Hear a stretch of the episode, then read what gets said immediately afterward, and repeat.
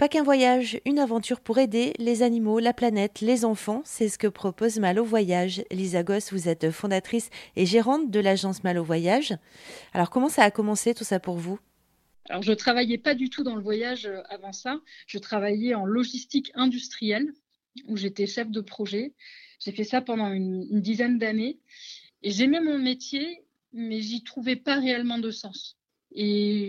Un jour, j'ai lu un article sur le voyage solidaire et ça m'a inspiré. J'ai eu cette idée de créer des voyages d'action solidaire, donc d'amener cette euh, dimension action en plus d'un simple voyage solidaire. Et c'est ce qui m'a c'est convaincu à changer de voie et à me lancer là-dedans parce que vraiment ça ça regroupait toutes mes aspirations. Le fait de, proposer des voyages authentiques, euh, le fait d'agir pour une cause, d'avoir moi-même une utilité dans, dans ma profession pour euh, agir pour une cause et une utilité qui me dépasse en fait et qui a un impact dans le monde. Et vraiment, enfin, et le fait de pouvoir voyager, de rencontrer un tas de personnes hyper intéressantes, pour moi, euh, ça m'a vraiment convaincu à changer de voie en fait. Donc c'est ce projet qui m'a convaincu à changer de voie. Vous avez déjà fait du volontariat ou, des voyages un petit peu hors des sentiers battus vous-même? Justement, je, voyageais de manière très classique, de manière très traditionnelle. Je voyageais dans des hôtels euh, assez confort. Et en fait, il me manquait une dimension. Pour moi, c'était hum, trop fictif, en fait. Il me manquait de l'authenticité. Et c'est aussi ce que je suis allée chercher avec Mahalo le, besoin d'authenticité, de voir euh, les choses telles qu'elles sont, de toucher les problématiques du doigt plutôt que de rester dans, dans un voyage très superficiel. Et c'est ce qui se passe alors pour les gens qui ont vécu l'expérience, ils reviennent transformés? Ah oui, c'est un voyage qui est complètement authentique, où on passe du temps avec les, habitants euh, locaux.